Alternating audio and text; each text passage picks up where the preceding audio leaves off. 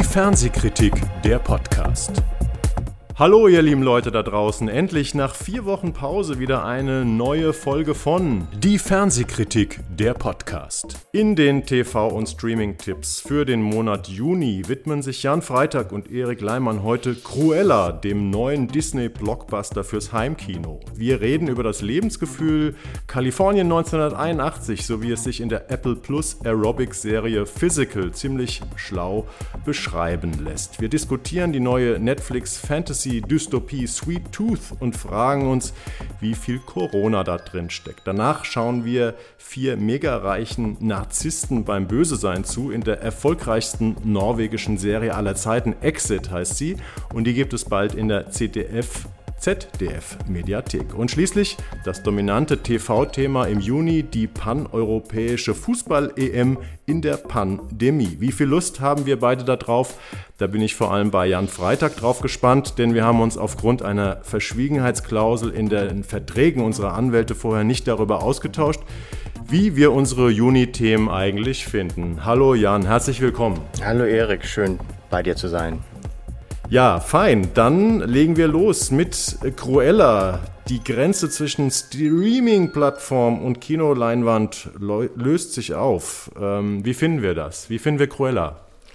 Ich fand Cruella ähm, extrem überraschend. Ich habe darüber berichtet, wurde so ähm, von, von mehreren Redaktionen darum gebeten, was darüber zu machen und dachte zuerst so, oh scheiße, was von Disney Plus, was ein so ein Sequel oder Prequel oder was auch immer von einem der ähm, extrem erfolgreichen ähm, was man damals ja noch so Zeichentrickformate genannt hat, nämlich äh, 101 Dalmatiner. Mhm. Da war ich zuerst extrem abgeturnt von und hatte wenig Lust darauf, hab's dann gesehen und ähm, fand es relativ schnell eigentlich sehr unterhaltsam und sehr gut ähm, was vor allem an den Darstellerinnen liegt. Das, die Geschichte ist die, dass ähm, 101 Dalmatiner kennen, glaube ich, alles in den 60er Jahren.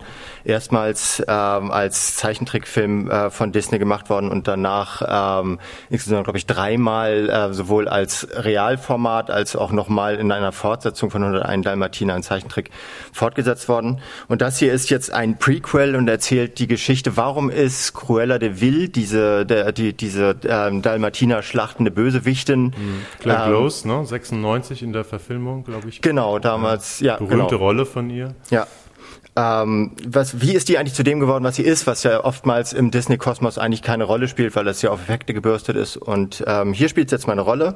Und sie erzählen, ähm, wie aus der süßen ähm, Estella, einem, äh, einer Tochter einer prekär beschäftigten Frau irgendwo in, im äh, erweiterten Umland von London, ähm, zu die, die böse Modemacherin äh, Cruella geworden ist, nämlich indem sie ähm, dabei war, als ihre Mutter von einer anderen Modemacherin, ähm, die sich The Baroness nennt und von Emma Thompson gespielt wird, äh, quasi in den Tod getrieben wurde. Und zwar, das ist der Clou daran, von drei bösen Dalmatinern. Und deswegen hat äh, Estella, wie sie damals noch hieß, so etwas äh, wie ein wie ein Dalmatiner-Trauma entwickelt, das sich dann auch fortsetzt dadurch, dass sie eine extrem Abwehr gegen diese Hunde bekommt und irgendwann daneben auch später, das kommt jetzt aber nicht in diesem Film raus, ein Pelz daraus gemacht sehen möchte. Hm. Äh, und wir, wir beobachten äh, diese, diese Cruella, beziehungsweise diese Estella, wie sie auf dem Weg zur Cruella äh, als Kleinganovin sich durch London schlägt und dort ihre beiden, äh, ihre beiden Komplizen, die später auch in, also die früher auch in den Zeichentrickfilmen eine große Rolle gespielt haben, trifft und mit denen halt so, so anfängt, so ein kleines Imperium aufzubauen. Sie wird sie die, die äh, Gegenspielerin, die Konkurrentin dieser Baroness und beginnt so einen kleinen äh, Modekleinkrieg oder Großkrieg mit der der extremen Medien begleitet wird. Und man guckt so dabei zu, wie sie sich immer weiter, wie sie immer weiter aufeinander eindreschen. Und das ist alles natürlich wie immer extrem bunt gemacht, mit sehr, sehr netten Gimmicks, mit sehr schönen Ideen, wie die beiden halt ihre, ihre Modeideen gegeneinander in Stellung bringen. Und das ist, das ist so eine Mischung aus Der Teufel trägt Prada und eben 101 Dalmatiner. Einerseits ist es eine Modegeschichte darüber, wie im London der 70er Jahre zwei Frauen äh, extrem verrückte Mode machen und damit ja, ja auch ein bisschen diese Vivian Westwood Zeit von damals genau, nachspielen. Ja. Und äh, zum anderen ist es natürlich totales äh, Disney-Popcorn-Kino, wie man es nicht anders erwartet, mit knalligen, äh, knalligen Bild- und Lichteffekten und äh, sehr klar konfigurierten Charakteren von Gut und Böse. Ja. Jetzt hast du äh, noch nicht gesagt, dass äh, diese Cruella, äh, Estella Cruella wird von ähm, Emma Stone gespielt, ne? Ja, genau, das ist gut, dass du mich Ähm, erinnerst. äh, nicht nur irgendwie so nebenbei, sondern ich finde, sie ist ganz toll in dem Film. Also sie ist ja, ähm, wir kennen sie ja aus La La Land und so weiter. Ähm, sie, ich finde ja sie, wenn man sie hier nochmal schaut, sie ist schon eine Schauspielerin mit einer enormen Ausstrahlung au- und auch mit einer enormen Musikalität in den Bewegungen. Also der ganze Film ist voll mit Musik, viel 60er, 70er Jahre Musik. Ähm, das ist fast wie ein Musical, wo nicht gesungen wird, äh, was extrem, also weil die Musik eben im Hintergrund spielt. Aber die ganzen Szenen sind eigentlich sehr ähm, musikalisch, musikalisch durchchoreografiert, also sehr opulent, opulent mit der Mode und den Interieurs und so. Also es ist wirklich, äh, wir haben ja gerade gerade so einen kleinen Modeboom im Fernsehen, habe ich den Eindruck. Ja. Nicht nur, weil Germany's Next Topmodel gerade zu Ende gegangen ist, sondern auch die, die Serie Halston in, äh, auf Netflix, glaube ich auch. Ne? Die, äh, Die auch toll ist, wirklich. Ich habe die, ich habe die gesehen und das ist aber da, halt auch wegen Hugh McGregor. Das ist sozusagen das Gegenstück zu zu Emma äh, zu Emma Stone. Äh, extrem wandelbar, Ja. praktisch alterslos und beide spielen ihre modemachenden extrem extrem lustig einfach und äh, dabei aber durchaus melodramatisch und auch anrührend. Also ich finde es Ja. ich finde es toll, wie die beiden das machen. Also ich fand auch ganz äh, lustig, wie punkig Disney geworden ist mit dem, ähm, mit dem Film. Also natürlich wird man nicht extrem böse. Es ist immer noch ein Film, den man mit Kindern sehen kann, auch wenn es so ein, zwei kleinere Gruseleffekte äh, gibt. Aber äh, Disney ist ja ein spezieller Konzern. Da ähm, geht es ja schon immer darum, dass äh, in den Geschichten, ähm, in dem Övre extreme Familienkompatibilität herrscht. Und äh, da, da, da loten sie schon die Grenzen ein bisschen aus äh, dessen, also indem halt äh, diese Cruella schon ziemlich böse ist und auch böse Sachen macht teilweise. Trotzdem natürlich auch ein bisschen gut, also so ein gespaltener, ambivalenter Charakter. Aber ähm, also sie erfindet sozusagen auch nebenbei den Punk, habe ich so das Gefühl, ne, indem sie betrunken ein Schaufenster umdekoriert. Eine sehr schöne Szene, wie ich fand. Ja, ich finde dieser, ich habe den auch Begriff, äh, gelesen, diesen Begriff Punk, der fiel, glaube ich, in der Süddeutschen Zeitung in der Kritik, die sehr positiv war. Äh, ich würde ja sagen, dass sich da, dass, dass da all, all echten Punks, die, äh, die davon hören, dass das auch nur im entferntesten was mit Punk zu tun haben soll, äh, schmeißen dem wahrscheinlich das Dosenbier um die Ohren. Äh, das ist so ein bürgerlicher Punkbegriff, der da transportiert wird. Also alles, was ein bisschen krasser vom Mainstream abweicht, ist dann Punk. Das finde ich nicht. Also es ist hat, es ist, es hat so eine Punk-Attitüde dadurch, dass es wirklich radikal mit Konventionen bricht, aber äh, Punk hat schon ein paar mehr Aspekte drüber hinausgehend. So viel Punk wie Vivian Westwood eben Punk war, würde ich sagen, oder? Weil äh, das ganze Outfit und das Auftreten von Emma Stone in dem Film wird ja oft mit Vivian Westwood Genau, so wie Vivian Westwood aber auch die, äh, die Sex Pistols kommerzialisiert hat. Ja. Ähm, so, so, vielleicht spielt das diese Karte aus und so, aber äh, kann man, kann man ruhig so nennen. Also es ist halt, Punk ist vielleicht manchmal auch ein bisschen zu verengt benutzter Begriff und äh, ich finde es allein schon deshalb gut, das, äh, das auch in dieser Hinsicht zu loben, weil der Spiegel hat's äh, verrissen und immer wenn der Spiegel äh, eine Serie verreißt, ist das ein unbedingter Hinweis darauf, dass man sie gucken sollte, weil sie gut ist. Der Spiegel schreibt nämlich immer das Gegenteil von dem, was eigentlich Tatsache ist. Also ich habe ich hab auch zwei, drei Kritiken gelesen, ähm, ich glaube in der Zeit und beim Tagesspiegel, die waren eigentlich ähm, positiv bis sehr positiv. Und ähm, also ich bin auch nicht die klassische Zielgruppe, ich habe es tatsächlich auch mit, mit meiner Frau und meinem Sohn gesehen, der ist elf. Und äh, wir waren alle eigentlich sehr, ähm, ja, wir fanden den alle eigentlich sehr gut, den Film, und fühlten uns gut unterhalten, also so wie es sein soll, Familienfilm. Und eigentlich ist Familienfilm ein Genre, was ich per se nicht so mag. Von daher, wenn ich das sage, ähm, da muss da irgendwie was dran sein. Und ähm, apropos Familienfilm, was ich ja auch sehr interessant äh, finde, ist, ich habe am Anfang gesagt, die Grenze zwischen Streaming-Plattform und Kinoleinwand löst sich auf.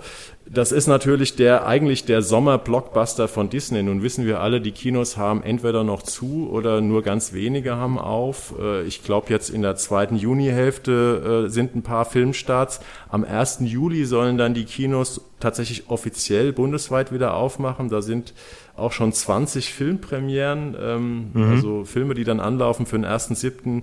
geplant und der Kinoverband fordert 50 Prozent Auslastung der Sitze und keine Maskenpflicht am Platz. damit man auch äh, sein Popcorn essen kann und seine Getränke. Ähm, sonst lohnt sich das Ganze nicht. Da sind wir mal sehr gespannt drauf, wie das wird, ob die Kinos wirklich wieder anlaufen. Und Disney hat sich jetzt ich glaube, so ein bisschen als erster Konzern so eine Doppelstrategie ähm, konsequent äh, in die Unternehmensrichtlinien geschrieben, dass sie nämlich Cruella auch in die Kinos bringen oder äh, kann, könnte jetzt schon laufen, glaube ich. Mhm. Die Premiere war schon, äh, wo es möglich ist. Und gleichzeitig, genau, deutscher Kinostart steht hier 27. Mai, Disney Plus mit VIP-Zugang, also das Streaming-Erlebnis Cruella ab 28. Mai. Und was ich den Hammer finde, da muss ich echt auch nochmal nachfragen bei der PR-Agentur, ähm, was das Ganze kostet. Nämlich, man braucht einmal das Grundabo von Disney Plus 8,99 im Monat oder im Jahresabo 89,90 und dann braucht man für solche Highlights wie Cruella ein VIP-Ticket einmalig 21,99 Euro.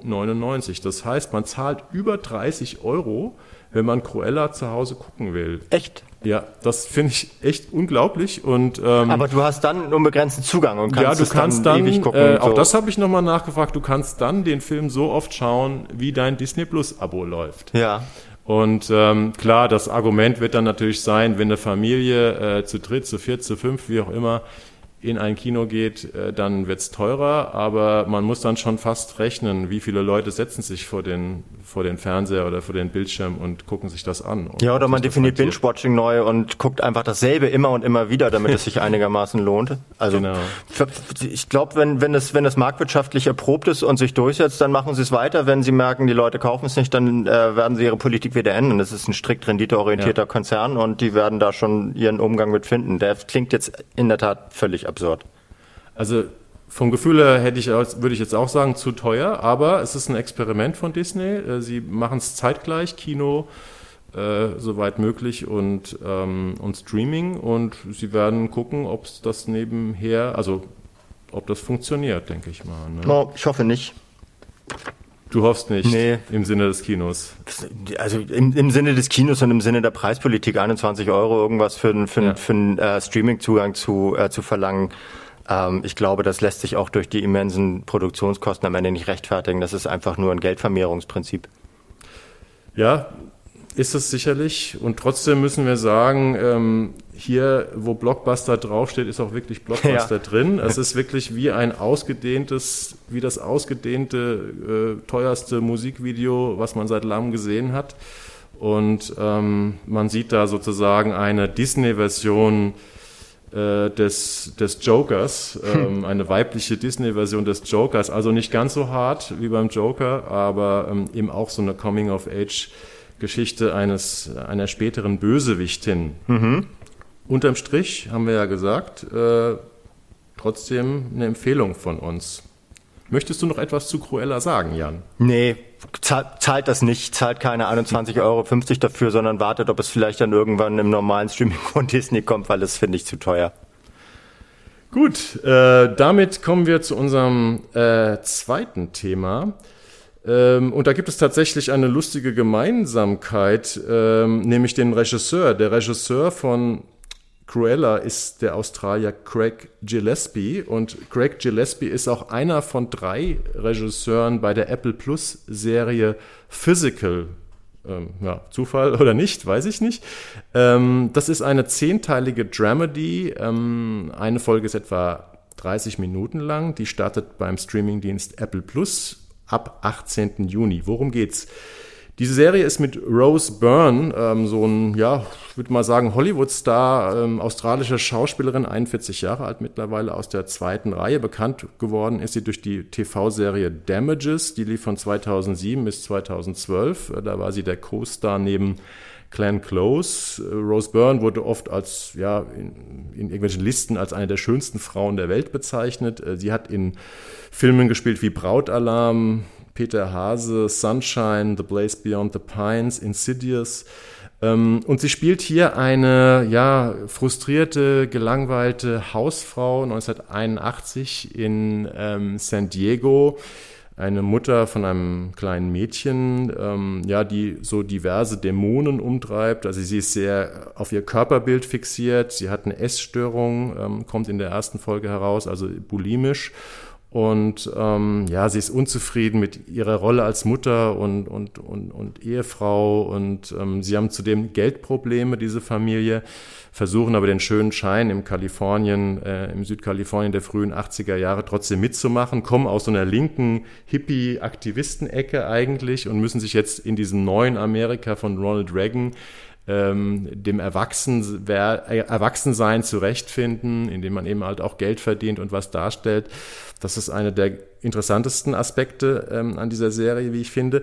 Und ähm, ja, was passiert? Es ist eine Aerobic-Serie, denn diese Sheila, so heißt äh, die Rolle von Rose Byrne, entdeckt als Ausweg ihrer Frustration und ihrer, ihres Alltagsfrusts geht sie, entdeckt sie eine Aerobic-Klasse und wird zu einer Art Aerobic-Unternehmerin über diese zehn Folgen. Und ähm, ja, jetzt frage ich erstmal, Jan, wie hat dir Physical gefallen? Ich habe leider äh, von Apple sehr, sehr spät erst äh, den Zugang bekommen dazu. Das heißt, ich habe es nur so ein bisschen oberflächlich gescrollt und kenne aber ähm, einige Trailer davon und habe auch mich ein bisschen über die Serie schlau gemacht. Ähm, und es hat, also was, was heutzutage ja so Look and Feel heißt, ist erstklassig. Es ist ganz, es ist, hat tolle Bilder, es äh, reanimiert diese 80er Jahre auf eine Art und Weise, wie sie halt äh, hierzulande ja selten ist, nämlich ohne, ohne mit Effekten um sich zu werfen und ohne, äh, ohne bestimmte Stilikonen und äh, Gadgets, die jeder kennt und Hits, die alle Welt äh, mitsingen können, um sich zu werfen, sondern eher auf so eine Art und Weise zu zeigen, so, so sah es damals aus. Und äh, diese, diese äh, bestimmten äh, Links in die Vergangenheit, die beim Publikum, das damals schon gelebt hat, triggert, die streuen wir irgendwie eher so ein, aber schieben sie nicht in den Vordergrund in die Kamera und das fand ich sehr unterhaltsam. Ich fand auch toll, ähm, wie diese wie diese Aerobic-Welt dargestellt wird, die ja nun wirklich mal wahnsinnig überdreht war, wenn man sich heute von Sydney Rome oder oder ja. Jane Fonda die Videos von damals anguckt, die damals auch im deutschen Fernsehen liefen. Das ist äh, unfassbarer unfassbares Kaugummige-Klebe mit mit Klamotten, die man sich heute gar nicht mehr vorstellt. Also selbst in der, im Retro-Wahn von heute kann man sich die Klamotten, die die damals getragen haben, kaum noch vorstellen. Ähm, und diese, diese Szene, die ja, äh, die ja heillos über, überdreht war, ähm, so dezent zu zeigen, dass, dass die Optik nicht im Mittelpunkt steht, das hat mich äh, zumindest so vom Ästhetischen her extrem überzeugt. Ich finde auch, also wir haben ja sehr viele Ausstattungsserien mittlerweile in diesen, in diesen Streaming-Welten von Netflix und Co. Also Serien, die in einer gewissen Zeit spielen und ähm, die eben mit ihrer Ausstattung punkten.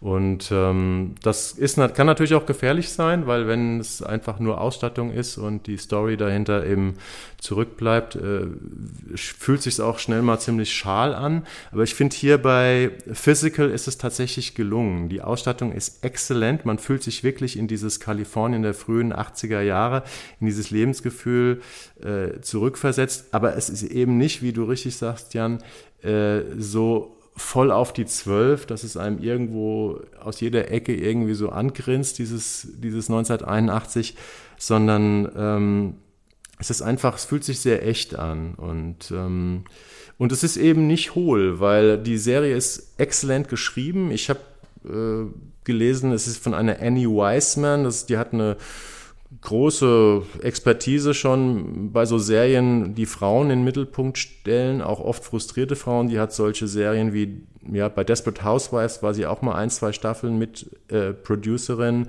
Suburgatory ähm, ist eine Serie, glaube ich, mit so einer Teenage, Teenagerin, die irgendwie so in die Provinz kommt. I Feel Bad habe ich ähm, kannte ich nicht die Serie ist auch von ihr. Kenn ich auch nicht. Ähm, habe ich mir einen Trailer angeguckt. Das war sehr sehr witzig. Da geht es auch um so eine Hausfrau. Also es ist so ein bisschen von dieser Annie Wiseman, mit der Apple einen langfristigen Vertrag äh, gemacht hat. Mhm. Die, die, haben die eingekauft, weil sie wirklich sehr gut schreibt. Ähm, ist wirklich eine beachtenswerte Showrunnerin und ähm, ja, die ist auch sehr, sehr berät, die Serie. Also es wird sehr klug und sehr witzig miteinander gestritten und diskutiert. Also es ist keineswegs hohl, wenn wir jetzt gerade hier über Aerobic und schöne Bilder aus den 80er Jahren äh, reden, sondern es ist eigentlich sehr klug und ähm, ja, man wird halt auf so eine Reise mitgenommen von dieser Hausfrau, gespielt, äh, sehr gut gespielt von Rose Byrne. Und ähm, ich hatte Lust, das wirklich weiter zu gucken. Ich habe jetzt so vier Folgen geschaut und ähm, es übt schon einen starken Reiz aus, die Serie. Ich finde ja auch, ich finde ja auch gerade, also wenn, wenn man Serien über die 80er Jahre dreht, äh, ist es auch unglaublich schwer, sich da nicht in der Stilistik zu verlieren, weil das ja wirklich das, wenn man so will, das, das unsterblichste Stiljahrzehnt äh, im 20. Jahrhundert war. Es ist eine, ein, ein Jahrzehnt, das permanent neue, neue Retrowellen ähm, aufwirft. Es ist jetzt, jetzt im Moment, es ist eigentlich scheißegal, in welchen, in welchen äh, Abschnitten du äh, ab 1991 warst. Sie ist im, also spätestens im Abstand von vier Jahren gab es wieder irgendwie eine 80er-Welle. Ja. Und äh, heute werden, wird, wird alles getragen, was damals möglich war, selbst Dinge, von denen man dachte, das wird nie wieder kommen, selbst Schulterpolster und, und äh, Buntfalten sind mittlerweile wieder da. Und dann Serien zu machen, was ja wirklich extrem häufig passiert aus diesem Jahrzehnt, äh, die sich nicht in der Ästhetik verlieren, das ist auch die hohe Kunst, was aber auch nicht nur diese Serie schafft. Das schaffen auch andere Serien aus, ja. aus, dieser, aus dieser Zeit, die, die aber auch oftmals eben mit diesem Coming-of-Age-Element spielen. Da hatten wir auch drüber gesprochen, dass es jetzt diese Serie a Sin zum Beispiel gibt. Ähm, in der, äh, ich weiß, wo, wo lief die jetzt nochmal? bei, da hast äh, bei Stars ne? Play, bei Stars Play, genau, ja, okay. läuft die. Also startet die.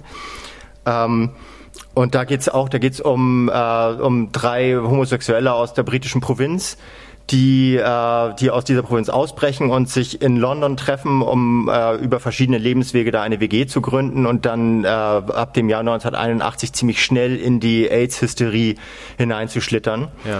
Die startet äh, jetzt auch die Serie, ne? Bitte? Oder die startet auch im Juni. Die startet auch im Juni. Mhm. Ähm, und die, äh, die schafft genau dasselbe. Sie, sie, äh, sie handelt gewissermaßen von, äh, von, der, von der Stilistik eines Jahrzehnts, orientiert die immer so äh, in fünf Teilen an, an äh, jeweiligen Hits de, des Jahres. Also die, die, die einzelnen Folgen sind auch nach dem, nach dem Top-Hit des Jahres äh, benannt. Das heißt, der erste heißt ähm, Tainted Love von Soft Cell. Mhm. Und ist gar nicht so, dass dann dieses, dieses Lied die ganze Zeit mitspielt, aber so der ähm, so, so das, das Charts-Umfeld dieses, dieses Songs wird so ein bisschen, flimmert immer im Hintergrund. Hintergrund. Und gleichzeitig äh, zeigen, zeigt die Serie halt, wie die Menschen sich in dieser Zeit zurechtfinden, wenn sie einer Randgruppe angehören, die vom Mainstream unfassbar äh, mit, mit unfassbar großer Verachtung gestraft wird. Egal wohin die kommen, egal ob es staatliche Stellen sind oder private Stellen, alle Leute verachten ähm, die, äh, die queere Szene jener Zeit, die aber ja. gleichzeitig ein unglaublich Selbst, äh, Selbstbewusstsein entwickelt. Und diesen Clash zu zeigen, das schafft diese Serie extrem gut. Nämlich einerseits diese extrem spießige, beigefarbene, staubige Mainstream-Gesellschaft der frühen 80er, die ja noch aus den 70ern kommt und andererseits diese, diese sehr flirrige, aufkeimende, selbstbewusste, bunte, äh, hedonistisch spaßorientierte, queere Szene, die, die, die da allein schon optisch mit kollidieren mhm. muss. Das ist toll dargestellt in dieser Serie und hat mich total überzeugt. Also davon abgesehen, dass es extrem dramatisch ist, weil es halt äh, die, das Aufkommen der AIDS-Epidemie zeigt und wie die Menschen damit einen Umgang finden. Die Leute natürlich auch sterben, wie die fliegen. Äh, schafft es trotzdem sehr viel Humor zu transportieren. Und das, wenn, wenn eine Serie aus den 80ern das schafft, dann macht sie alles richtig, weil das war genau dieses Jahrzehnt. Es ja. war das Jahrzehnt, in dem uns der Atomtod äh, drohte äh, und saure Regen und alles, aber gleichzeitig auch äh, so der Beginn der Partykultur, wie wir sie heute kennen. Das Raven und sowas ist, und der Hip-Hop ist alles in den 80ern entstanden. Äh, und diesen, diesen Kontrast zu zeigen, das machen einige Serien gut, andere Serien machen es weniger gut, aber wenn man sich darauf einlässt, diesen Kontrast äh, zeigen zu wollen, ohne die eine Seite zu überspitzen, wird daraus oftmals echt gutes Fernsehen. Irgendwo stand ähm, der schöne Satz, äh, seit den 80ern gab es nicht mehr so viele Serien, die in den 80ern spielen. ähm, und das stimmt ja tatsächlich. Ähm, also du, wir haben jetzt eine Serie über, über ähm, AIDS, wir haben eine Serie über Aerobic. Äh, wir hatten bei Netflix, äh, ist jetzt mittlerweile eingestellt, äh, Glow, die 80er-Jahre-Serie über die Wrestling-Szene. Übrigens ja. die Lieblingsserie von Bastian Pastewka, hat er mir mal erzählt im Interview. Ach was. Ähm, macht er ganz groß Werbung für. Der Basti. Finde absolut genial. Und er ist ja auch ein extremer TV-Experte. Dann haben wir natürlich das Flaggschiff äh, aller 80er-Jahre-Serien, ähm, auch auf Netflix Stranger Things. Ähm, wir haben die deutsche Serie, die ja auch international vermarktet wurde, Deutschland 83, 86, 89. Wir haben die Americans. Ähm, es gibt da noch ein paar Sachen, die sind nicht ganz so bekannt. Die spielen auch in den 80ern. Äh, Dark, The ne, Goldbergs, Snowfall. Ähm, es gibt sehr viel aus den 80ern und äh, Eric Schreier, der Programmchef des Senders FX, der unter anderem The Americans und Snowfall produziert, der hat mal so eine 30er, 30 Jahre, 30 Years Gap Theorie entwickelt. Der sagt, immer wenn 30 Jahre vorbei sind, ähm, ist eine Zeit sehr interessant, um sie im Serienformat ähm, aufzuarbeiten. Und ähm, er rechnet damit, dass ab 2020 dann irgendwie die 90er Jahre Serien kommen. Ja, obwohl die Kann 90er man schon mal sich drauf vorbereiten. Ja, die sind ein bisschen schwerer zu greifen, also weil die nicht so ikonografisch sind, habe ich das Gefühl. Aber klar wird, es passiert ja jetzt schon. Also es gibt ja jetzt schon 90er Jahre Serien oder es gibt jetzt schon äh, 90er Jahre Reenactment an allen Ecken und Enden. Ja. Das, äh, und, und Arte hat vor ein paar Jahren schon mal den Summer of 90s gemacht. Ja. Äh, wir kennen ja diesen Programmschwerpunkt, den Arte immer im Sommer macht mit viel Popkultur und Musik. Und äh, ich fand, dass das, da laufen dann auch mal ziemlich viele Dokumentationen äh, zur Zeit. Also da ging es viel auch um Rave-Kultur, Mauerfall und so. Ähm, Eurobeat, äh, da liefen einige exzellente Dokumentationen. Und als ich das, das ist schon fünf Jahre her oder so, als ich das damals gesehen habe, dachte ich, die doch die 90er Jahre sind doch auch schon recht scharf umrissen und da kann man auch schon was was mitmachen irgendwie. Ne? Aber wir warten auf die 90er Jahre ab 2020 und kommen hiermit zum nächsten Thema, das du vorstellst, Jan. Sweet Tooth heißt das. Ist äh, eine Comic-Verfilmung einer, einer Reihe aus dem DC-Kosmos, die interessanterweise einen pandemischen Hintergrund hat. Entschuldigung. Beziehungsweise das ist interessant, dass es jetzt verfilmt wurde, hat womöglich damit zu tun. Ich weiß nicht, wann die Planungen da begonnen haben, aber mittlerweile sind die Zyklen da ja teilweise sehr, sehr kurz. Die das wussten heißt, noch nichts von Corona. Wussten sie noch nicht, aber vielleicht haben sie es geahnt. Haben. Das okay. habe ich extra nachgelesen. Also die Comics, Comicbücher sind zwischen 2009 und 2013 erschienen und äh, die Serie, als sie damit angefangen haben, gab es noch kein Corona. Okay, also weitsichtig, was Netflix da gemacht hat. Es geht um äh, eine Pandemie mit einem Virus, der jetzt nicht näher, ähm, näher benannt wird, aber äh, extrem fatal ist, äh, weil er die Leute mit äh, sehr viel größerem Nachdruck hinrafft, als es jetzt mit Covid-19 der Fall ist.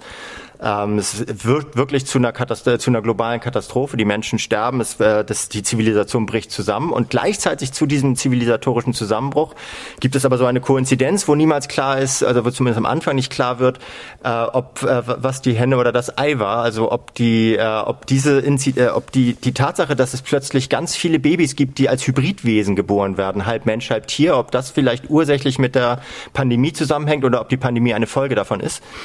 Man weiß es nicht. Tatsache ist, dass da ein, äh, ein Kind bei entsteht mit so kleinen, äh, kleinen Hirschgeweih, das heißt Gas. Und der Vater ähm, flieht mit diesem Kind und einem Riesensack voller Klamotten, Spielzeug und äh, Dingen fürs alltägliche Leben in den Wald, äh, irgendwo abgeschieden in den USA und äh, baut sich da so ein kleines Refugium, zieht das Kind alleine groß, meidet den Kontakt zu allen Menschen drumherum und während, äh, während ringsherum die Zivilisation zusammenbricht weltweit, äh, zieht er das Kind bis zum Alter von neun Jahren groß und ich weiß nicht, ob das jetzt zu viel gespoilert ist, stirbt dann selber an dieser Pandemie und äh, an diesem Virus und daraufhin ist das Kind auf sich alleine gestellt und versucht seine Mutter zu finden, weil er ein Foto davon gefunden hat, von seiner Mutter bei irgendwie in so einer Kiste, die der Vater vergraben hat. Und damit beginnt jetzt die Geschichte, die dann so ein bisschen, vorher war es eher so eine Bambi-Welt, extrem knallbunte Farben, schönes Leben. Ein Kind wächst tatsächlich naturnah auf, was ja viele, was sich viele Eltern von ihren Kindern heute wieder mehr und mehr wünschen, so im Landlustkosmos. Mhm. Und so äh, nach, nach der ersten anderthalb Folgen von insgesamt acht Folgen, a 60 Minuten, kippt es dann und dann wird es eher so eine Art äh, Bambi Goes Walking Dead oder Mad Max oder sowas, weil sich dieses Kind alleine, mit, das hat so ein paar, paar Skills, aber das sind keine, die jetzt irgendwie so wirklich krasse Superkräfte entfalten. Also es kann gut mit einer Schleuder umgehen. Es kann wohl auch ein bisschen in die Zukunft gucken. Das ist alles nicht so ganz geklärt am Anfang. Es hat eine gute Witterung, ne? Also es hat eben nicht nur dieses Hirschgeweih, sondern ja. es hat auch so ähm, diese lustigen Rehohren. Das ist die sich sehr, immer mitbewegen, ja. Äh, die sich immer mitbewegen und die auch so die Gefühle ein bisschen ausdrücken. Also da sind wir schon fast wieder in so einem Steven Spielberg-artigen Kosmos. Es hat auch was Märchenhaftes, die Serie. Übrigens haben wir noch gar nicht gesagt, die startet am kommenden Freitag, 4.6. auf Netflix. Mhm. Das ist die große ja, ähm, Fantasy-Dystopie-Serie des Monats oder des Sommers bei Netflix. Hat auch überall ziemlich gute Kritiken bekommen, was ich so äh, gelesen habe. Und ja, aber sag noch mal, was, wie du die Serie fandst und weshalb. Also ich ich bin überhaupt kein Fan von, von Fantasy und Mystery. Ich bin aber ein großer Fan von Dystopien, also von Science Fiction, die eine Zukunft ausmalen, die auf der Basis dessen, was wir gerade mit der Welt anstellen, in eine Katastrophe führt. Hm. Und das führt äh, Jim Mickles, der Showrunner dieser Serie, ähm, führt das führt das aus meiner Perspektive sehr sehr äh, interessant zusammen, originell zusammen, weil es einerseits eben, was ich ja schon angedeutet habe, diese Bambi-Niedlichkeit hat. Also einer äh, Gas als als Hauptfigur äh, ist extrem possierlich und süß, wird aber natürlich wächst im Lauf der Le äh, Serie mit äh, so in selber Geschwindigkeit wie sein Geweih und äh, wird dadurch auch härter und abgebrühter im Umgang mit seiner mit seiner feindseligen Umwelt. Und andererseits äh, wird dieses dieses Modell der ähm, der der Zombie-Dystopien äh, ausgewalzt dass nämlich der Mensch des Menschen größter Feind ist. Also im Grunde genommen wird gezeigt, dass nicht dieses Virus die Menschen dahin gerafft hat, sondern nur das Böse im Menschen hervorpult, dass sie äh, im permanenten Kampf aller gegen alle an den Abgrund treibt. Aber die Serie ist ohne Zombies, ne? Also jedenfalls, soweit ich sie gesehen habe. Und das ist ja schon mal eine große Errungenschaft, dass wir eine Dystopie-Serie ohne Zombies, nur mit ganz normalen Menschen, die eben ja mit Gewehren umherziehen und vielleicht plündern, Genau, das ohne, also das ist, läuft da nichts grunzend durch die Gegend, aber ja. äh, im, im Kern von so Serien wie Walking Dead stehen ja eben auch die Menschen, ähm, die ständig irgendwelche Refugien aufbauen und dann kommen, kommen Flüchtende hin und denken, ja, hier sind sie sicher und da erleben sie aber den weitaus größeren Feind verglichen mit den, mit den Zombies, die wenigstens einigermaßen berechenbar sind. Und das ist, ich habe sie noch nicht zu Ende gesehen. Wer weiß, wo diese Serie noch hinführt, wer weiß, ob es noch ein Fortsetzungspotenzial offenbart, aber ähm, so die, die, die,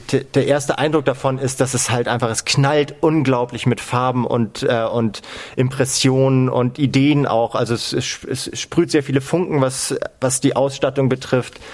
Aber es äh, zeigt auch die, zeigt auch menschliche Tiefe. Also auch dieses Kind, wie es sich entwickelt in einem Alter, wo sich, wo sich Kinder natürlich noch nicht alleine, sondern normalerweise mit Eltern oder zumindest einem Umfeld, einem freundlich gesinnten Umfeld entwickeln, also so zwischen neun und zehn Jahren, ähm, wie dieser Gas äh, sich da als als ähm, als absoluter Außenseiter. Der den haben wir noch gar nicht vorgestellt, glaube ich. Ne? Die, die, die, zweite Hauptfigur äh, neben dem, ähm, ach nee, Gas ist das Kind. Ne? Gas ist genau. das Kind, ja. Aber das Kind ist ja, äh, du hast es jetzt so dargestellt, als wäre das Kind alleine in, äh, durch Amerika nee, ziehen, stimmt, ja. aber sie, äh, es hat ja einen großen Begleiter. Ne? Ja, ich weiß jetzt, äh, ich habe jetzt seinen Namen vergessen. Es ist auch einer, der, der sich alleine durch, äh, durch die Wildnis schlägt und eigentlich gar nichts mit denen zu tun haben will, aber irgendwie tun die beiden sich dann zusammen. So ein großer, so ein großer schwarzer zwei Meter Mann. Ja, es ist der auch bei, Walking, äh, bei, bei äh, Game of Thrones mitgespielt hat. Da ja, ich habe auch die ganze Zeit gedacht, also ich finde, das ist ein ziemlich charismatischer Darsteller und ich dachte, den hast du irgendwie schon mal gesehen. Ähm, das ist der Brite Nonso Anosi, ein, ein Brite mit äh, nigerianischen Wurzeln und der spielt ähm, eine meiner Lieblingsnebenfiguren in Game of Thrones, nämlich ähm, in der zweiten Staffel spielt er Xaro Xoan Daxos. Allein der Name ist ja schon Name. großartig. Das ist dieser, der reichste Mann in dieser Stadt, äh, wie heißt sie, Quas oder so ähnlich. Mhm. Äh, und äh, ja, der, damals wurde ja schon sozusagen die Bankenkrise oder, oder andere äh, Finanz- oder Wirecard äh, vorweggenommen, weil er spielt einen Mann, der ähm, einfach nur als reichster Mann und mächtigster Mann der Stadt wahrgenommen wird, aufgrund der Tatsache, weil er das behauptet, aber ähm, hinter in seinen Räumlichkeiten befindet sich eben nur ein leerer Tresor. Und ähm, ich fand diese Figur damals großartig, auch toll gespielt von Nonso Anosi und hier spielt er eben in Sweet Tooth ja, so einen hünenhaften Landstreicher, ehemaliger Football-Profi, glaube ich, der ähm, der sich dieses kleinen Jungen annimmt. Und klar, auch hier haben wir wieder so Steven Spielberg-artige ähm, ja, Kinomärchen, ähm, Agen Agendas, Agenten, äh, weil ja, der kleine Freund, er will den natürlich gar nicht dabei haben, er will den loswerden, er ist so ein knurriger Typ und der Kleine lässt sich aber nicht abschütteln. Also sowas haben wir auch seit Dschungelbuch oder so schon auch schon im Dutzend gesehen. Und trotzdem ist es schön gemacht. Also es ist gut gespielt, es ist gut geschrieben, diese Welt ist sehr attraktiv. Ich finde sie gar nicht so knallbunt. Ähm, Sie soll in Nebraska spielen, aber, und das ist dann wahrscheinlich der dritte Hauptdarsteller in der Serie, sie ist in Neuseeland gedreht. Und mhm. äh, diese tollen, abwechslungsreichen, wunderschönen Landschaften von Neuseeland kennt man natürlich seit Herr der Ringe und Hobbit und so.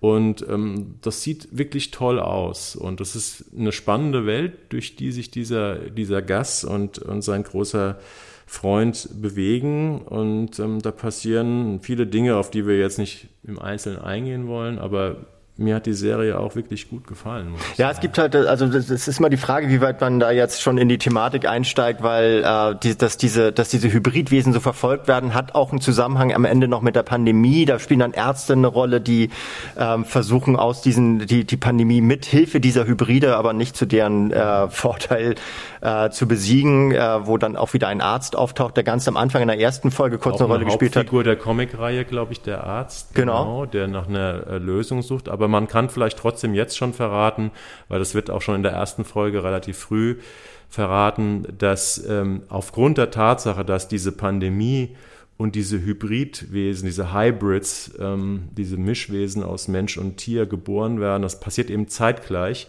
Und da sagen sich natürlich äh, viele Leute, die Hybrids sind für die Pandemie verantwortlich. Deswegen werden diese Kinder, es werden auch so gut wie keine normalen Kinder mehr geboren, ähm, sondern nur noch diese Hybridwesen, die sind eben auch verantwortlich für diesen Untergang der Welt. Es ist ein recht interessanter Grundplot, finde ich, hm. den die Serie hat. Und ähm, deswegen ist dieser Gast, dieser süße Junge mit dem Hirschgeweih und den lustigen, sich drehenden Ohren, der so gut Witterung auch aufnehmen kann. Der kann eben auch, äh, ich glaube, das ist seine übersinnliche Kraft, ne? Mhm. also übersinnlich in Anführungszeichen. Er kann halt sehr gut riechen und, und, und, und wittern. Äh, deswegen ist er eben in Gefahr, weil er verfolgt wird von diesen Menschen, die eben glauben, die Hybrids sind für das, äh, den Untergang der Welt verantwortlich. Ja, und der ganze Film hat auch deswegen etwas Märchenhaftes, das vielleicht noch eine letzte Bemerkung zu Sweet Tooth, weil sie einen märchenhafte, märchenhaften Erzähler hat. Also es gibt eine Stimme eines älteren Mannes, der das wie in so einem Märchen erzählt, immer so zwischendurch. Und dann habe ich mal geguckt, wer erzählt das denn? Und James Brolin, ne? Oder James Brolin, genau, der 80-jährige, mittlerweile 80 Jahre alte Ehemann von äh, Barbara Streisand, äh, Schauspiellegende Hotel. Weiß ich, auch eine 80er-Jahre-Serie oder war es noch 70er? Das war, ich glaube, die, die Grenze. Es ging Grenze, in den 70ern ne? los und genau. schwappte dann in die 80er rein. Und genau, dieser alte Josh Brolin, nee, Josh ist der Sohn, äh, James Brolin, ähm, das hat auch irgendwie was Süßes, äh, E.T.-haftes, wenn da immer mal so ein Erzähler auftaucht. Aber weißt du, wer es im Deutschen ist, wer da der Erzähler ist? Das habe ich nicht nachgeschaut. Nee, okay. Wahrscheinlich ein YouTuber oder so, ich weiß nicht. ja, die, die großen alten Märchenerzähler von den drei Fragezeichen-Kassetten sind ja leider längst verstorben. Hans Page ja, oder wie sie alle heißen. Die bräuchte man jetzt. Wo sind sie, wenn die, man sie wo braucht? Wo sind sie, wenn man ne? sie braucht? Genau. Vielleicht als allerletzte Bemerkung, die, die Serie Executive Producers sind eben neben diesem Showrunner Jim Mickel, den ich äh, vorher noch nicht kannte, und Beth Schwartz, zwei prominente, ein prominentes Ehepaar, Robert Downey Jr. und seine, seine Frau Susan sind da auch mit im, äh, im Boot, aber ähm, Robert Downey Jr. taucht nicht als Schauspieler auf, so Jedenfalls, soweit ich das gesehen habe. Ich weiß auch immer gar nicht, was diese Executive Producer, die da teilweise ja äh, mit, mit 20, 30 Namen am Ende von solchen Filmen auftauchen, ob, welch, ob die eine andere Funktion haben, als ihren Namen in den Ring zu schmeißen und damit Geld zu akquirieren. Ich bin genau, da manchmal. Und sich für die Featurette, äh, die ich auch gesehen habe, ähm, zur Serie vor die Kamera zu setzen. Also ja, da saßen dann halt Robert Downey Jr. und Frau und haben die Serie gelobt. Aber gut. Egal. So genau wollen wir es gar nicht wissen. Wir kommen zur Serie, die man ganz normal als Gebührenzahler äh, schauen kann. Die läuft nämlich in der ZDF-Mediathek ab 6.6. Und äh, ja, wer Lust hat, sich nachts am Stück vier Stunden vor den Fernseher zu setzen, kann die, glaube ich, auch schon einen Tag früher, äh, genau am Samstag, 5. Juni ab 23.35 Uhr im ZDF, ZDF Neo sehen. Acht Folgen a 30 Minuten und zwar handelt es sich um die Serie Exit. Das ist die erfolgreichste äh, norwegische Serie aller Zeiten. Also vier Investmentbanker. Es geht um vier Investmentbanker, die so ja, Mitte 30, Anfang 40 sind. Stinkreich, ähm, sie wissen nicht mehr, wohin mit ihr, ihrem Geld bis. Sie haben alle Familien, Frauen, Kinder, bis auf ein Paar. Ähm, und sie sind diese vier Typen sind Freunde, sie sind unfassbar gelangweilt von ihrem Leben und geben sich deswegen ähm, mit ihrem Reichtum Exzessen hin. Sie haben in Oslo eine Wohnung angemietet, in der sie ja regelmäßig äh, Kokspartys mit Prostituierten feiern. Sie äh, geben sich Gewaltexzessen hin. Der eine ist, äh, macht Kickboxen und tritt und schlägt dann einfach mal so aus Spaß ein, ein junges Paar im Park zusammen. Also es geht um Grenzüberschreitungen aufgrund von Langeweile und Narzissmus unter Superreichen. Ja, hört sich sehr unsympathisch an und diese vier Hauptfiguren sind eigentlich auch klassisch unsympathisch. Sie werden, sie reden immer auch mal in die Kamera, direkt in die Kamera, weil die Story hinter der Serie ist, äh, dass eben ein ein Mensch einen Dokumentarfilm oder ein Buch schreibt über solche Leute, die eben sehr jung zu unermesslichem Reichtum gekommen sind. Und deswegen sitzen die auch immer mal in so interviewartigen Szenen auf irgendwelchen Stühlen und beantworten Fragen zu ihrem Leben. Ja, immer so. Es ist ja auch jede, jede dieser vier Hauptpersonen kriegt am Anfang äh, der ersten vier Folgen abwechselnd dann eine, ähm, eine Sequenz. Also die sind sozusagen Erzähler der jeweils ersten, äh, der jeweiligen Folge. Ja, stehen unterschiedliche Typen im, im Mittelpunkt. Das habe ich gar nicht so richtig wahrgenommen. Ja, doch, also es ist so ein bisschen, ne? Die sind schon so ein bisschen. Also es ist ja ähm, Adam, äh, der eigentlich so ein bisschen die Hauptfigur ist, weil seine Frau ähm, die wichtigste Nebenrolle spielt. Der ist ja so extrem kontrollsüchtig, ein super Spießer eigentlich, aber einer, der halt ständig äh, im Exzess über die Stränge schlägt. Ja. Ähm, dann gibt's ja die, äh, diesen, diesen Jeppe, der, das ist so ein, so ein Choleriker, der seine, seine, der komplett, kom der Impuls, der Kickboxer, der so komplett impulsunkontrolliert ist.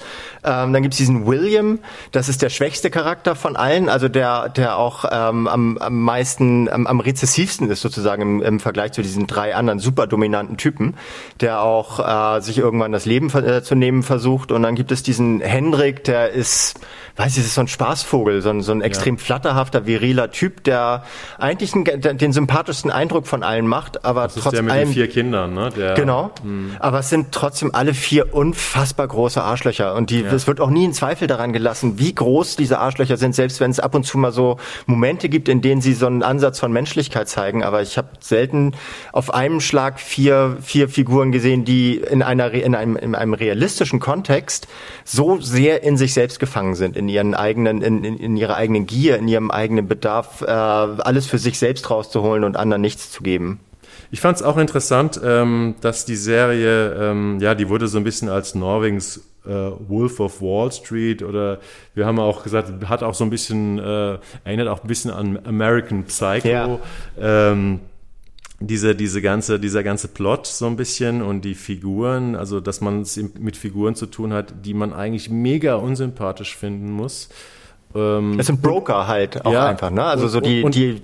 Ob man denen folgen will über diese Zeit und äh, Norwegen hat 5,4 Millionen Einwohner und eine Million Norweger haben diese Serie gesehen. Ähm, also deswegen erfolgreichste Serie aller Zeiten. Ähm, War das nicht Lillehammer oder ist das gar keine norwegische Serie? Nee, doch, das ist norwegisch-amerikanisch, aber ähm, es ist tatsächlich dieses, ähm, dieses Exit okay. ähm, ist die erfolgreichste norwegische Serie. Und in Norwegen ist jetzt übrigens auch im März die zweite Staffel gelaufen. Mhm. Also es geht weiter, die wird wahrscheinlich auch irgendwann hier zu sehen sein. Aber die spannende Frage bei dieser Serie ist ja nun, ähm, ist die Serie reizvoll? Wenn ja, warum? Und warum möchte man oder, oder guckt man diesen Arschlöchern vier Stunden lang zu bei ihrem schändlichen Werk? Ja, also eigentlich möchte man diesen Arschlöchern ja beim Scheitern zuschauen und das klappt auch zwischendurch ganz gut. Also so ähm, zumindest zwei davon äh, scheinen an die Wand zu fahren. Der eine eben der William, weil er sich, äh, weil er versucht, sich das Leben zu nehmen, ähm, weil alles, was er sich vorgenommen hat, ähm, äh, plötzlich nicht mehr funktioniert und weil er auf so einer Party einem Gast äh, krankenhausreif schlägt, auch aus, völlig bekokst und völlig dicht auf allen Ebenen der Drogenzufuhr. Ähm, und der, äh, bei dem, bei dem Adam hat man auch das Gefühl, das könnte, ähm, das könnte nach hinten losgehen, weil sich seine Frau langsam äh, dazu entschließt, die er extrem unterbuttert. Also er ist ein extrem misogyner, frauenfeindlicher ähm, Typ Ehemann, ähm, auch gewalttätig ihr gegenüber, aber sie beginnt sich langsam zu emanzipieren und kriegt dann äh, so, so, so Schlüssel in die Hand, um sich seiner zu erwehren und, äh, und, und sozusagen ihren, ihren Rücken innerhalb dieser Ehe gerade zu machen. Äh, ich glaube allein schon die Tatsache, dass, dass du jetzt gesagt hast, es gibt eine zweite Staffel, deutet darauf hin, dass die nicht alle komplett an die Wand fahren. Aber ich glaube, das ist das, was an dieser Serie so kickt. Man möchte die scheitern sehen. Und man, man hofft in jeder, äh, bei jedem Exzess, dass es der letzte ist. Und äh, kann, sich, kann sich dadurch sehr einfach auf die Seite der Guten, was in der Regel zum Beispiel die Ehefrauen sind oder die Opfer halt von diesen, andere Opfer von, äh, von diesen vier extrem selbstgerechten, misogynen Typen. Äh, das, das war für mich der Reiz, äh, dran zu bleiben. Ich wollte sie scheitern sehen und ich glaube, das ist auch der Reiz, den viele andere Leute betrifft, weil er auch so ein bisschen dieses, dieses äh, Motto des, des Shareholder-Kapitalismus transportiert, Geld macht nicht satt, sondern hungrig. Das sind einfach Leute, die haben alles und wollen immer noch mehr. Aus einer Langeweile heraus, aus einer grundsätzlichen Gier und vielleicht aus einer anthropologischen Grundkonstante heraus, dass der Mensch eben einfach nicht zufriedenzustellen ist als Spezies. Ja, aber trotzdem muss man natürlich sagen, dass diese vier Hauptfiguren, ähm, die sind sehr klare Hauptfiguren. Also es mhm. gibt die, die Fra Ehefrau von dem, von dem Adam, äh, die ist vielleicht noch so Co, Co-Hauptfigur, aber die, diese, die Arschlöcher sind schon sehr dominant mhm. in, der, in, der, Serie. Und es sind eben jetzt keine ambivalenten Typen, wie wir sie in vielen anderen Serien nee. kennen, sondern äh, es, es fällt schon eher schwer, das Gute an denen zu finden, an diesen Zynikern, an diesen Narzissten. Und äh, das fand ich zumindest interessant, dass dann trotzdem so viele Leute ähm, die Serie ähm, sehr gerne gesehen ja. haben. Aber ist es denn. Es schafft eine gewisse Distanz, finde ich. Es schafft eine Distanz, aber andererseits ähm, muss man sich auch vor Augen halten, dass diese Typen ja real sind. Weil, wenn ich das richtig verstanden habe, basieren, basiert diese Serie auf Protokollen ähm, echter, echter Broker. Das ist nicht keine 1 zu 1 Abfilmung. Ja, das habe ich gelesen auch, ja. Sondern, aber es gibt, es gibt diese Typen zumindest, die dann halt stark verfremdet wurden. Und dieser, dieser äh, Journalist, das, ich finde nicht, dass es ganz klar wird, was das für einer ist. Ich habe eher das Gefühl, das ist, könnte jemand sein von so einem Celebrity-Magazin oder sowas. Ähm, der, ähm, der, der die interviewt und der sozusagen den Lebensgeschichten aufnimmt äh, den scheint es wirklich zu geben. Also das ist auch, äh, das ist auch, auch wenn es nicht dieselbe Figur ist im Film, aber das ist letztlich der, äh, sind es, sind es die Macher, also die, sind es die Showrunner dieser Serie, äh, sind so, so eine Art alter Egos von diesem Typen, der, der die interviewt und daraus offenbar eine Langzeitgeschichte oder ein, äh, ein Buch machen will oder so. Ja, es war mir jetzt auch nicht so ganz klar, ob es so ein bisschen Mockumentary-mäßig ist, äh, dass diese Serie eben auf den Geschichten von wahren Brokern ähm, beruhen und wie viele von den Anekdoten, die da erzählt werden, von den Exzessen jetzt äh, irgendwie aus diesem Buch oder ob es dieses Buch wirklich gibt, ist letztendlich auch gar nicht so entscheidend. Ich glaube, es gibt aber auch noch einen anderen Grund, warum man der Serie gerne zuschaut oder warum viele Leute der Serie gerne zuschauen. Das ist natürlich, sind natürlich diese tollen norwegischen Landschaften und ähm, äh, sag mal, Immobilienobjekte, ne? die sind ja super reich und haben deswegen natürlich tolle Häuser, tolle Wohnungen, tolle Ferienhäuser, Yachten.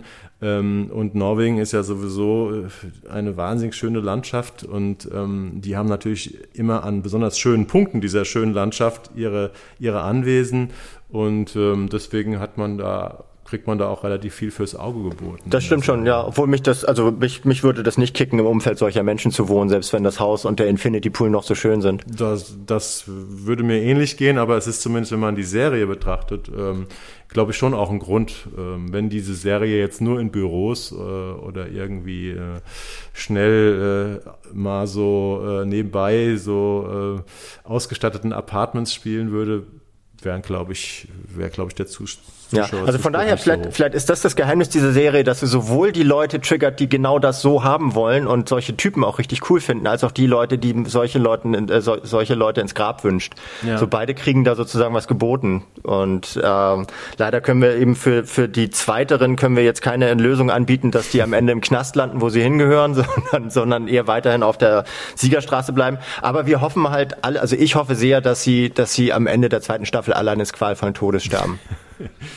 Wir werden uns überraschen lassen. Wie gesagt, in der ZDF-Mediathek kann man das Ganze ähm, in ein paar Tagen sich angucken. Vier Stunden dauert der Komplettdurchlauf von Exit, der erfolgreichsten norwegischen Serie aller Zeiten. Und ähm, damit kommen wir zu unserem letzten Thema, das gleichzeitig auch das größte Thema im, im TV im Monat Juni, und um den geht's ja heute, ist. Wir wollten ein bisschen über die Fußball-EM sprechen, die ja eigentlich ähm, 2020 stattgefunden hätte und jetzt hoppla hopp ins Jahr 2021 verlegt wurde. Ähm, vom 11. Juni bis zum 11. Juli wird sie unser Fernsehprogramm, vor allem das im ARD und ZDF, ähm, dominieren. Mittlerweile gibt es ja Alternativen dazu, wenn man sich nicht für Fußball interessiert. Jan und ich, wir sind ja eigentlich ähm, sehr Fußball interessiert, deswegen haben wir gedacht, wir, wir reden mal drüber, wie, wie, wie viel Lust wir äh, drauf haben. Wie sieht es bei dir aktuell aus? Wie viel Lust hast du auf Fußball-EM, Jan? Also ich weiß nicht, auf so einer Skala von eins bis zehn äh, vielleicht eine zwei oder sowas, aber äh, so sehr ich mich dafür auch selber hasse und verachte, weiß ich, dass wenn es losgeht, werde ich mir diesen Mumpitz wieder angucken und ähm, werde werd jetzt wahrscheinlich nicht wie bei einer, äh, bei einer WM noch bis vor zehn Jahren oder sowas jedes Spiel gucken, das verfügbar ist, sofern ich Zeit habe, sondern äh, eher so ein paar ausgewählte Spiele, zumal ja auch ein Teil davon auf Magenta TV ja. stattfindet. Die, das, äh, das gucke ich jetzt nicht. Äh, ich muss mich wieder ärgern darüber, dass mich dieser, diese Kommerzkacke äh, wieder so, äh, so in ihren Bann ziehen wird und ich hoffe, dass ich einigen, äh, einigen dieser äh, dieser Sogwirkung widerstehen kann und weniger schaue als sonst, weil eigentlich sportlich interessiert es mich nicht, ohne Fans interessiert es mich nicht. Ich finde auch diesen Ansatz. Es ist ja nicht ohne Fans. Na, es ist auf jeden Fall nicht, nicht unter Volllast. Doch, in Ungarn. Ja, aber nicht, also München zum Beispiel soll, sollen ja, sollen ja, ich finde da überhaupt, egal. Das ist, äh, es ist nicht dasselbe, als wenn, als wenn es halt ein normales Turnier wäre. Ich finde auch diesen Ansatz, das äh, in ganz Europa zu spielen und damit auch nochmal den, den, den Reiseverkehr gerade in einer Zeit wie, wie unserer jetzt ja. nochmal zu maximieren. Ich finde das totalen Käse, so, aber Einer trotzdem. der großen Kritikpunkte, ne, genau. Ja, ähm, ja die, die, die EM ist ja in doppelter Hinsicht eben eine sehr ungewöhnliche, oder eigentlich in dreifacher Hinsicht eine sehr, ne, doppelt, sagen wir mal doppelt. Äh, einmal die Pandemie ähm, und äh, dann eben, es wird in elf Ländern gespielt. Das äh, war mal angedacht vor langer Zeit ähm, als Feier 60 äh, Jahre äh, Europameisterschaft. Ähm, das hätte sich 2020 gejährt. Und dann hat man gesagt, okay, wir spielen in zwölf Ländern, das, daraus sind jetzt elf geworden. Und ähm, ja, wer mal so ein bisschen in die Hintergründe äh, dieser EM und wie es aktuell aussieht, äh, wo wird gespielt, warum, wie wird das da gesehen, ähm, einsteigen will, es gab am Samstag eine ganz schöne ähm, ZDF-Reportage von äh, Jochen Breyer, ähm, die heißt Fußball verbindet, eine Reise durch Europa vor der Fußball-EM. Der macht sowieso ganz gute Reportagen, ja, finde ich, Jochen Breyer. Der hat sich auch. sehr gemausert. Ähm, und der Jochen Breyer, ähm, die kann man in der ZDF-Mediathek nachgucken. Da ist man in 45 Minuten eigentlich ganz gut informiert über sämtliche ähm, interessanten Aspekte der Fußball-EM. Und Jochen Breyer fährt eben nicht durch alle elf Länder, wo äh, gespielt wird, aber so durch fünf, sechs und ähm, spricht da mit Leuten, guckt sich die Situation vor Ort an und ähm, ja, dabei habe ich eben auch erfahren, dass in Ungarn, ähm, wo ja bekanntlich Viktor Orban ähm, äh, äh, regiert, äh, dass da tatsächlich 60.000 Leute ins Stadion gehen. Also die machen einfach so, als gäbe es keine Pandemie. Wahrscheinlich in sein eigenes Stadion, das er sich äh, in seinem Heimatdorf vor das eigene Hast Haus gebaut hat. Hast du das gesehen? Hat. Ja. Das ist auch in der Reportage. Ja. Ne? Also der Orban kommt aus einem kleinen Dorf eigentlich und dann zeigen sie in der Reportage seine Dacia, eine ganz bescheidene Dacia, die er da, äh, die er da stehen hat, um ja eben auch, wo er wohl auch oft ist, um sich volksnah zu geben. Und wenn die Kamera dann auffährt, sieht man genau neben der Dacia ein wunderschönes, modernes Stadion, architektonisch von irgendeinem ungarischen Star-Architekten ähm, erdacht. Äh, und da hat er einfach mal seinem Dorf irgendwie so eine, so eine Arena hingestellt und hat da auch so einen Fußballclub äh, groß gemacht, äh, der auch in diesem Jahr Vizemeister geworden ist.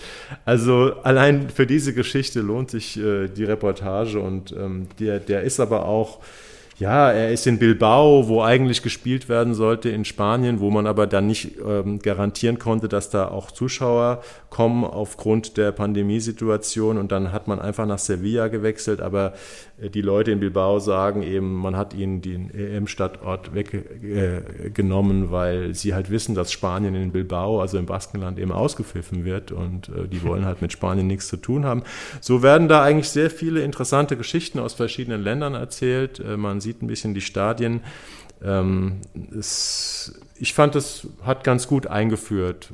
Und wie mir, mir es dann geht mit der Fußball-EM, weiß ich jetzt auch noch nicht. Ich weiß aber auch, dass vor dem Sommermärchen 2006 in Deutschland, ähm, ein paar Tage vorher, war ich noch im, im Kurzurlaub in Vogesen mit ein paar Freunden und da habe ich noch gemerkt, Ich habe nur überhaupt keine Beziehung, überhaupt keine Lust auf diese Fußball-WM. Und als sie dann angefangen hat, äh, da waren wir doch alle relativ schnell recht verzaubert. Und ähm, deswegen ja, geht es mir wie dir. Ich habe vorher immer kein Gefühl für solche Turniere und wenn sie dann angefangen haben, kann das irgendwie mich packen oder kann mich kriegen und ähm ja, kann, das glaube ich auch, kann schon passieren. Ich finde ja, ich finde ja tatsächlich, und das ist ja auch der Grund, warum wir darüber jetzt sprechen, weil es ja eigentlich kein klassisches äh, Fernsehthema ist, sondern ein Sportthema.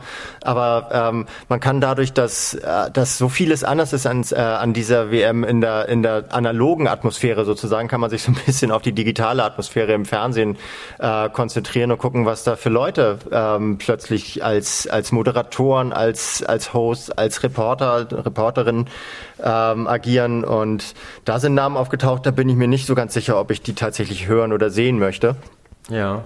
Ähm, zum Beispiel bei Kevin Prince Boateng den ich für, für einen herausragenden Fußballer halte und auch für eine herausragende Persönlichkeit, aber der macht in der ARD, gibt er den Experten, weißt du da mehr drüber? Ja, also ich fand es sehr interessant, weil ich äh, kenne äh, den Kevin Prince Boateng als ähm, Fan von Eintracht Frankfurt äh, ganz gut. Er hat ja ein Jahr bei uns gespielt, hat im Pokal, ist auch Pokalsieger geworden. Er ist ein ganz charismatischer Typ ist irgendwie so jemand, der, der die Universität der Straße besucht hat, sag ich jetzt mal. Also jetzt kein klassischer Intellektueller, aber trotzdem ein ganz schlauer, äh, sehr unterhaltsamer Typ, äh, neben der Tatsache, dass er, gut, mittlerweile ist er ein bisschen in die Jahre gekommen, dass er ein herausragender äh, Mittelfeldspieler ist. Äh, also wenn er im Mittelfeld äh, den Ball hatte, dann wusste man, das gibt keinen Ballverlust und der macht was Gescheites damit. Also solche Spieler gibt es selten. Und was ist ähm, das für eine Qualifikation fürs Fernsehen? Was nimmt er dafür mit? Genau. Ich kenne ihn aus dem Umfeld damals des Jahres, was er bei der Eintracht verbracht hat, eigentlich als sehr ähm,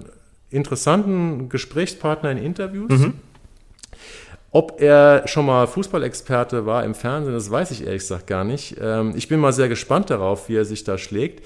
Allerdings ist er ja ähm, an der Seite, also ich weiß nicht, ob er auch zusammen mit ihm auftritt, wahrscheinlich eher nicht, mit ähm, Bastian Schweinsteiger. Und Bastian Schweinsteiger halte ich ja für den größten Expertenflop, einen der größten Expertenflops aller Zeit. Man hat ihn geholt, weil er natürlich sehr bekannt und auch als Spieler, zumindest in seinen späten Jahren, sehr charismatisch äh, war. Aber das macht natürlich noch keinen guten ähm, nee. Experten.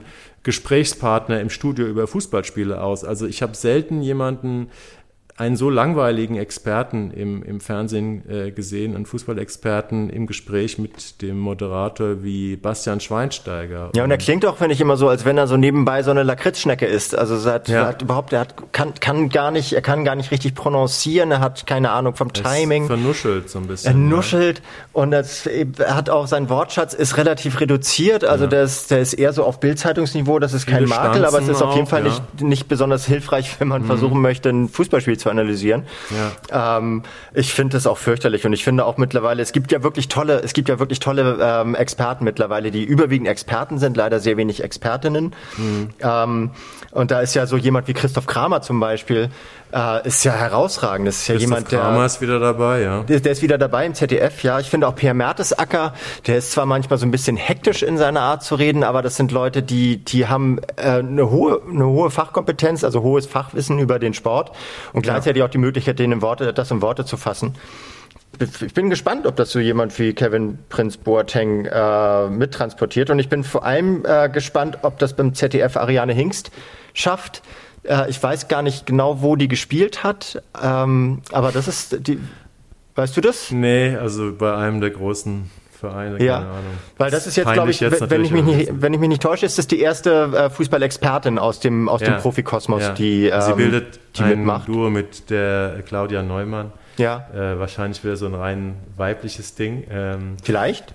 Vielleicht wäre es interessanter gewesen, sie mit einem männlichen ähm, Weiß ich nicht. Zusammen. Ist aber auch egal. Also es gibt wirklich tatsächlich momentan eine ganz äh, interessante Generation von immer noch recht jungen Ex-Spielern wie Thomas Preuch, der es ja auch ziemlich gut macht. Ähm, äh, Sandro Wagner, der ähm, hätte ich nie gedacht. Äh, ich kenne ihn von der Zone. Aber der, ähm, ist, der ist bei Telekom dann, oder? Äh, nee, der ist Partner von Bela Reti im ZDF. Ach was? Ähm, also das alte Schlachtschiff, Sch Schlachtross Bela Reti hat den recht jungen Ex-Stürmer Sandro Wagner an seiner Seite. Ist das nicht so ein arroganter Schnösel? Ja, er, so war, er hatte immer dieses Image, aber ich habe ihn oft gehört und also gehört, äh, nicht gesehen, bei Dazon, wo er die ganze letzte Saison zumindest oder vielleicht sogar noch länger als Co-Kommentator oft Spiele gemacht hat und ähm, der ist ziemlich gut. Also ja, der okay. ist unterhaltsam und sehr fachkundig. Macht gerade eine Trainerausbildung. Ähm, Hanno Balic, auch ein Ex-Profi, ähm, glaube ich, auch einer, der ganz rhetorisch ganz gut ist. Der ist auch beim ZDF mit an Bord als Co-Kommentator. Also äh, sie haben schon ganz interessante ähm, Experten, Gesprächspartner. Also die Moderatoren selbst, das sind die, die man irgendwie kennt, auch die Kommentatoren, da gibt es keine großen Überraschungen. Was jetzt natürlich noch neu ist bei dieser äh, EM, es ist das erste Turnier, ähm, was nicht komplett bei das erste EM-Turnier was nicht komplett bei ARD und ZDF läuft. WM gab es ja mal die WM 2002 in Japan und Südkorea, die damals bei Kirch lief. Äh, die, die Älteren werden sich daran erinnern. Oh, das weiß ich nicht mehr. Bei, ja, da habe ich dann morgens äh, um 7 Uhr irgendwas in einem Café gesessen, um äh, Spiele zu gucken, die ah, ja. so, so, ein Abo hatten. Ne? Aber hatte nicht, sorry, dass ich unterbreche, aber hatte nicht bei der letzten WM äh, RTL ein paar Vorrundenspiele so? Ja, Stimmt, aber ich, also ich habe gelesen, das ist das erste Turnier, was nicht bei ARD, ZDF läuft, äh, das bezieht sich auf das EM-Turnier. Ich glaube, okay. alle anderen EM-Turniere haben tatsächlich äh, im öffentlich-rechtlichen stattgefunden. Und jetzt hat eben Magenta TV, also die Telekom, die haben äh, einige Spiele exklusiv eingekauft. Das sind aber ja auch eher so Vorrundenpartien ohne deutsche Beteiligung und ich weiß gar nicht, wie es mit den K.O. Bei den K.O.-Spielen haben sie, glaube ich, auch ein paar, aber ich glaube, Halbfinale und Finale läuft dann wieder im Öffentlich-Rechtlichen. Muss man mal gucken. Äh, die haben sich Johannes B. Kerner als Moderator eingekauft Hui. und Freddy Bobic ist dort Experte. Ähm, ja. ja, ansonsten äh, muss man mal sehen.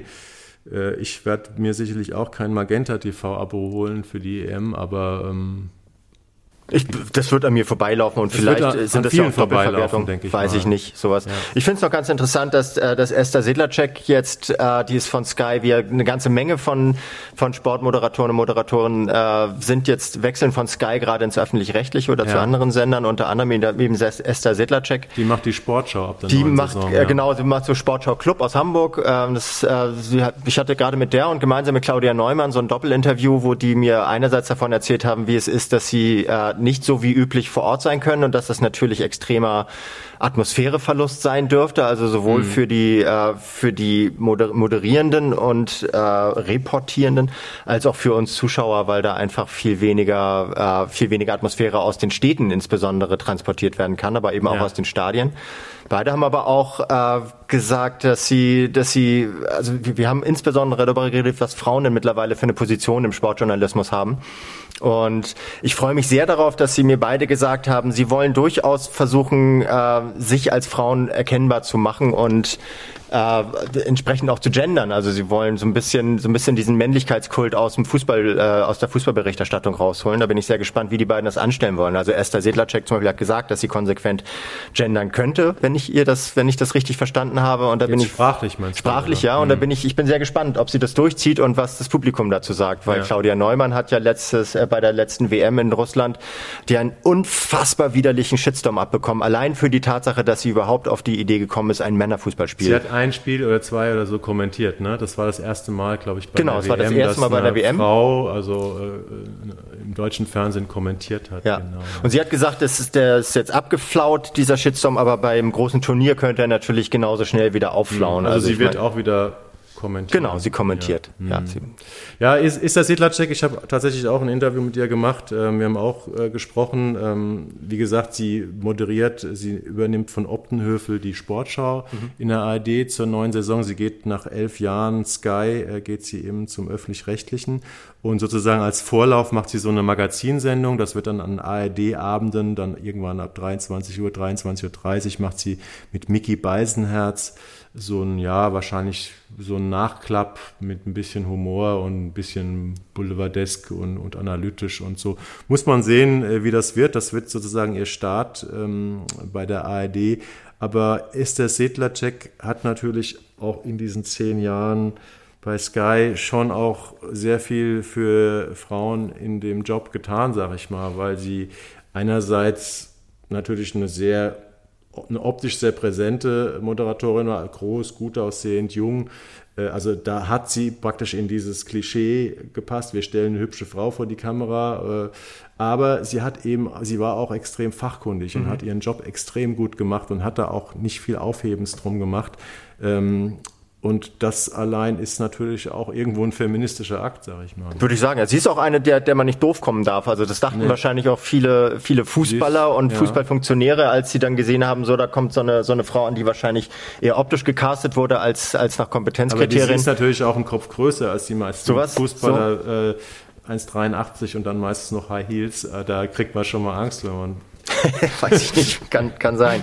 Nee, aber es, also deswegen, ich finde, das, ist, das, sind, das sind tolle, tolle Frauenfiguren, die es da gerade gibt und ich bin da sehr zuversichtlich, dass die auch das Genre damit mitprägen können. Also das, deswegen bin ich auf dieser Ebene sehr, sehr, sehr interessiert an dieser EM, also was so das Analytische, das Medienanalytische betrifft. Ja. Das geht aber vielleicht den Leuten im Publikum nicht ganz so.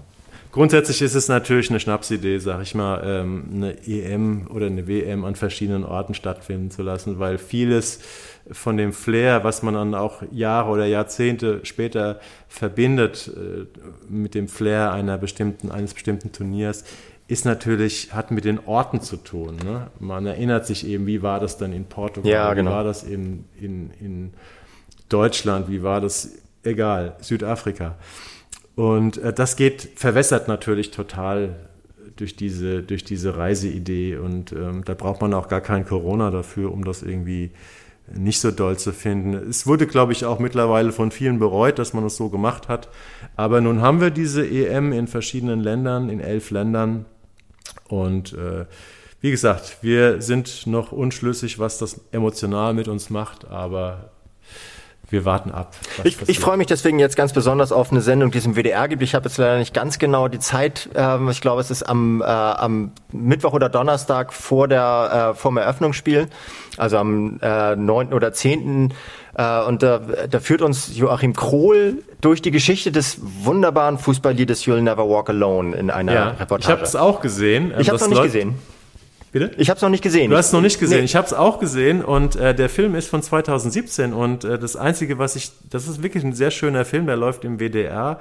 Ich habe es ja auch jetzt äh, ein paar Tage, also 11. Juni ist Eröffnung. Ich glaube, zwei, drei Tage vorher läuft mhm. der relativ spät abends, 23 Uhr irgendwie was im WDR, sicherlich dann auch in der Mediathek. Äh, den sollte man sich mal angucken. Allerdings ist das die Fernsehversion, die ist nur 45 Minuten lang. Und ähm, es gibt eigentlich, ist der Film von 2017, ist ein, ist ein abendfüllender Dokumentarfilm, der hat etwas mehr als 90 Minuten. Und äh, leider kann man den nicht ganz sehen. Und ich finde, ich, als ich mir die Fernsehversion angeguckt habe, äh, man merkt hier und da, dass er geschnitten ist. Ähm, also, okay, was für ein Bullshit. Warum machen die denn das? Ich weiß es nicht. Ich habe beim WDR nachgefragt und die haben gesagt, ich habe gesagt, warum wurde der Film gekürzt? Ähm, ich meine, er ist vier Jahre alt, der lief schon, der gibt, den gibt es auch bei diversen Streaming-Diensten, ja. für halt für äh, für eine kleine Summe, sag ich mal, äh, kann man sich den da leihen. Ähm, ich hätte mir es gerne ausführlicher ange angeguckt und ähm, ja, es ist eben die Geschichte dieses Liedes, was 1945 ähm, im Musical Carousel, ein hochgelobtes Musical aus New York, entstanden ist und was sich dann halt Fußballfans in Liverpool angeeignet haben. Wir wollen jetzt nicht den ganzen Film erzählen. Nee, ich dachte auch gerade, ähm, dass ich das jetzt noch mal kurz reinpoppen lasse, dass ich endlich mal einen Film hier, äh, Film, Film nenne, wo du nicht mehr darüber weißt als ich. War auch wieder Pustekuchen, aber ja, egal. Leider habe ich auch dazu eine Kritik geschrieben. und dann gibt's natürlich außer dem sehenswerten Film über You'll Never Walk Alone ähm, noch die ZDF, die Free TV Premiere von Schwarze Adler über Ach so, der, der Dokumentarfilm, okay. ich glaube 18. Juni, ich weiß es aber jetzt gerade nicht. Es ist, glaube ich, am Abend des Spiels England gegen Schottland im Anschluss im ZDF. Toller Film über ähm, schwarze, in, schwarze Fußballer in Deutschland. Ähm, den die ganze Zeit jetzt im Frühjahr kam er bei Amazon raus. Haben wir ja hier besprochen. Haben wir hier besprochen, müssen wir nicht mehr viel drüber sagen, aber wer den noch nicht gesehen hat, kann ihn jetzt kostenfrei im ZDF schauen. Unbedingt. Damit sind wir, glaube ich, durch mit unseren Juni-Tipps, oder? Möchtest du noch etwas loswerden zur Fußball-EM? Unbedingt nicht. Ja, dann würde ich sagen, vielen Dank fürs Zuhören, ihr lieben Leute da draußen. Ähm, der letzte Monat war ein bisschen dünn ähm, hier im Podcast. Ähm, so vier Wochen lang keine Sendung. Das soll natürlich jetzt nicht passieren. Äh, ich äh, warte darauf, beziehungsweise ich bin zuversichtlich, dass äh, in ein, zwei Wochen hier wieder was kommt und ähm, freue mich, wenn ihr dann wieder runterladet, downloadet, abonniert und ansonsten, Jan, freue ich mich, dass wir uns hier zu den Juli-Tipps dann wahrscheinlich wiedersehen. Wenn es nicht zu heiß ist draußen. Genau. Also, genießt den Sommer. Aloha. Bis dann. Ciao.